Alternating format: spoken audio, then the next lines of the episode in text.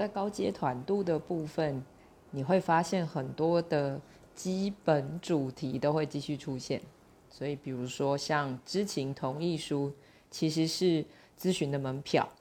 啊。在来访呃不知道知情同意书有多重要的时候，我们需要让来访知道它的重要。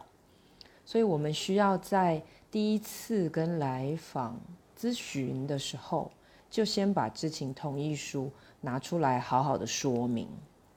过一遍知情同意书，其实也是咨询师的责任哦。因为在呃知情同意书里面会能告知来访他的权利、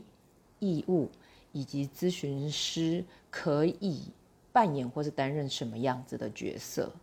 这一个部分其实跟建立关系是非常直接相关的哈，所以知情同意书是咨询的门票哦。